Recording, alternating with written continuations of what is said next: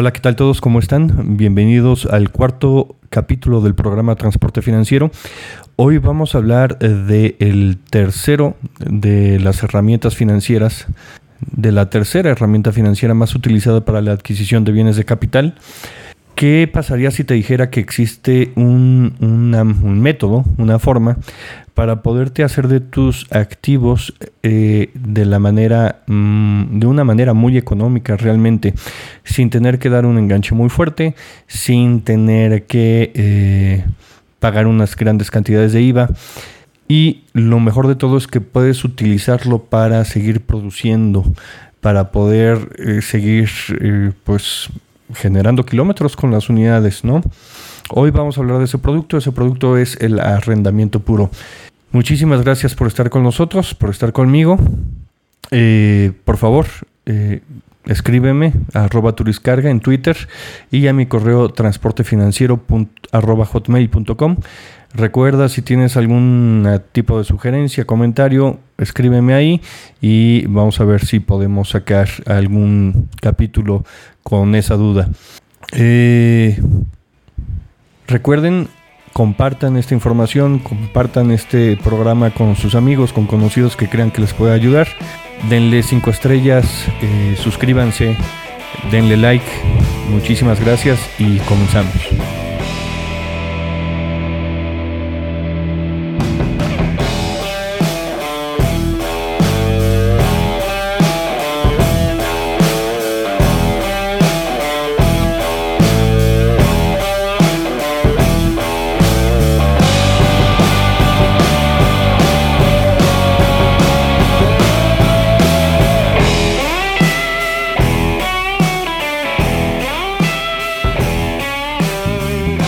Para hablar de arrendamiento puro voy a utilizar el ejemplo que más puede ayudar a comprender lo que es esta herramienta financiera. Y es simplemente cuando nosotros vamos a rentar un departamento, como bien sabemos lo que vamos a hacer es a utilizarlo, a gozar de él sin haberlo comprado. El dueño nos da la autorización de usar ese departamento, de gozar de los beneficios de tener ese departamento y claro, por supuesto, él nos va a cobrar una renta por ese uso goce. Si nosotros fuéramos al banco y pidiéramos una hipoteca para comprar ese departamento, seguramente el pago que estaríamos haciendo mensualmente con todo y el enganche, la aportación a capital, los gastos notariales, etcétera, etcétera, estaríamos hablando que pagaríamos un monto mayor mensualmente que lo que nosotros pagamos por la renta. Ese cobro debe ser menor, por supuesto, porque nos están cediendo el uso, más no nos están cediendo en ningún momento la propiedad. Tenemos que tomar en cuenta que eh, si queremos comprarlo hay que ahorrar para un aforo del 80%, que es más o menos lo que paga el banco, quiere decir que tenemos que dar enganche un 20%. Y de todos modos estaríamos pagando una cantidad importante de dinero mensualmente que comparado con una renta va a ser menor. Entonces, esto nos ayuda para qué? Para tener, eh, poder gozar de un bien, de una cosa, sin la necesidad de comprarlo. Ese contrato, como bien saben cuando rentamos el departamento, tiene una fecha de inicio, tiene una fecha de final, se puede, se puede prorrogar sin ningún problema y de la misma forma lo podemos hacer para la adquisición de un bien de capital. Normalmente con el departamento nos piden un par de rentas en depósito, ahí te arreglas tú con tu casero, pero esas rentas en depósito son, es tu dinero que se queda justamente en depósito para que en el momento en el que tú te salgas de este bien, si hay necesidad de hacer algún tipo de arregla, pues bueno, de ahí se cobra esta persona para hacer estos arreglos, ¿no? Es una garantía, se podría decir, para que cuando te salgas todo esté bien. Lo mismo sucede en, mismo sucede con los contratos de arrendamiento puro de algún bien, ¿no? Un ejemplo más tangible dentro de una empresa es eh, la renta del equipo de cómputo. Una computadora, un servidor, un servidor un poquito más de tiempo, pero unas computadoras que, que tienen los empleados, que tiene el dueño, el director, todo mundo, tiene una vida útil alrededor de entre 3, 4 años para que se empiecen a hacer obsoletas. Bueno, Eh, hay muchas empresas que se dedican a rentar el equipo durante cierto tiempo, la mayoría de las veces es tres años, hasta cuatro, se vence ese contrato y tú, dueño de la empresa, no tienes la preocupación de qué voy a hacer con ese equipo. Se lo vendo a mis empleados, eh, lo vendo por allá afuera, lo utilizo para pedacería. Simplemente lo que hace la arrendadora es que toma esos equipos viejos, que ya están obsoletos, muchas veces con las mismas rentas en depósito que hiciste el contrato inicial, esas mismas te valen para el nuevo contrato y te entrega equipos nuevos para los siguientes tres años. Entonces, de esta manera, tu empresa tiene equipo que se renueva cada tres años y tú no tienes que estar comprando constantemente equipo. Fácilmente si se integra una persona nueva a tu equipo de trabajo, puedes pedirle a esta arrendadora que te dé un equipo más y simplemente se integra el contrato de arrendamiento. Si tuvieras alguna situación con algún siniestro o alguno de los equipos, pues bueno, la arrendadora de manera más fácil puede eh, hacerte la sustitución de ese equipo, ¿no? Lo mismo sucede eh, que con un departamento, este tipo de producto es para que puedas estar renovando de manera constante. Si tu objetivo no es estar viviendo en ese departamento toda la vida o tienes planes de compra, pues bueno, mientras tanto rentas. Si tu objetivo es no estar gastando en equipo de cómputo cada rato, pues rentas el equipo de cómputo. Eh, entonces, eh, muchas veces lo utilizan también para maquinaria de construcción. Yo tengo una obra, en el que tengo cierto tiempo, nada más voy a hacer el bacheo de tal calle o voy a hacer eh, el departamento, unos departamentos en tal lugar. Bueno, no voy a comprar una excavadora o no voy a comprar una planadora para ese, esa obra en específico, ¿no? Si no tuviera, si yo no tengo más obras para adelante, no me conviene comprar ese equipo porque no me va a ser útil, no me va a ser redituable, entonces lo rento.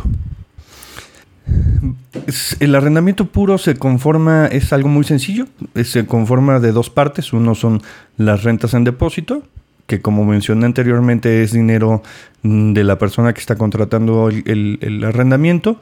Se puede utilizar ya sea para algunos arrendados permiten pagar las últimas rentas con ese depósito o al momento de entregar el equipo se hace una revisión. Si todo está bien con ese equipo, te regresan ese dinero, ¿no?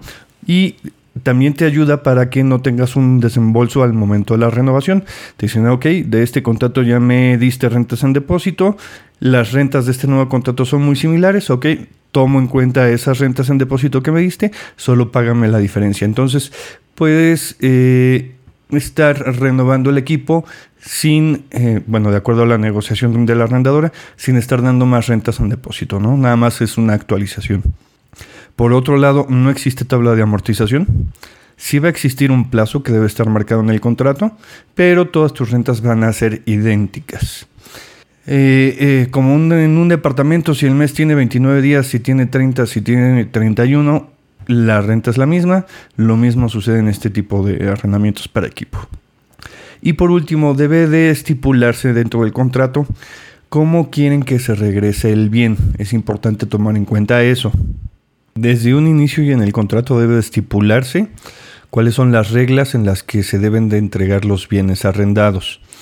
El dueño debe tomar en cuenta que va a existir un uso durante ese tiempo de arrendamiento. Entonces, si te pide, por ejemplo, en un equipo de transporte, si te pide llantas nuevas de marca, pues eh, ahí sí fíjate porque pues, eh, eh, esas, esas unidades van a tener un uso, ¿no? En, el equipo de transporte o en maquinaria muchas veces te restringen el kilometraje o las horas de trabajo. Hay que ver esa parte porque también ese arrendamiento te debe servir a ti, ¿no? Entonces, si te restringe el uso eh, en cuanto a horas o kilómetros, pues bueno, revisa bien esa parte para ver si te conviene o no, ¿no? Tiene que ser operativo, tiene que ser eh, debe de generar un retorno de inversión importante para poder hacer ese, esa transacción. Como verás, es un producto, una herramienta financiera muy sencilla. El bien nunca pasa a, ser parte de tu propiedad. No se genera algún traslado de dominio. No lo metes dentro de tus activos. No deprecias, sino que las rentas que pagas mensualmente se van directamente a gasto. A partir de este año eh, hubo algunos cambios en las reglas, reglas contables y ya no se va nada más estado de resultados, sino que también tienes que hacer algunas partidas en tu balanza general, pero aún así el pago de rentas se va a gasto. Entonces revisa con tu contador qué tipo de bienes o qué tipo de activos son los que podrías adquirir mediante esta herramienta para que no tengas que hacer desembolsos importantes para la compra de esos mismos activos.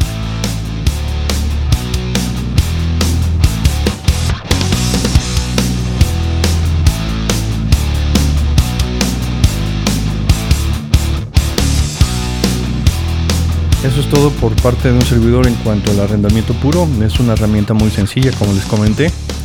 Explórenla, no le tengan miedo.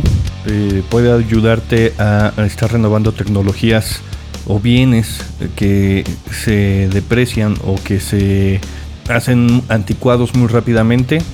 Entonces, explórenla, chequenlo con sus contadores, vean qué activos de su empresa podrían caer dentro de este rubro, que no sea el el equipo principal de producción, pero este, en algunos casos hasta te puedo ayudar, aunque sea el equipo principal de producción, ¿no? Revísenlo. Muchísimas gracias por escucharme. Compartan, denle 5 estrellas al podcast, eh, suscríbanse. Recuerden, pueden escribirme en Twitter arroba turiscarga y a mi correo electrónico es transportefinanciero arroba hotmail.com. Mi nombre es Cristian Álvarez y muchísimas gracias. Hasta luego.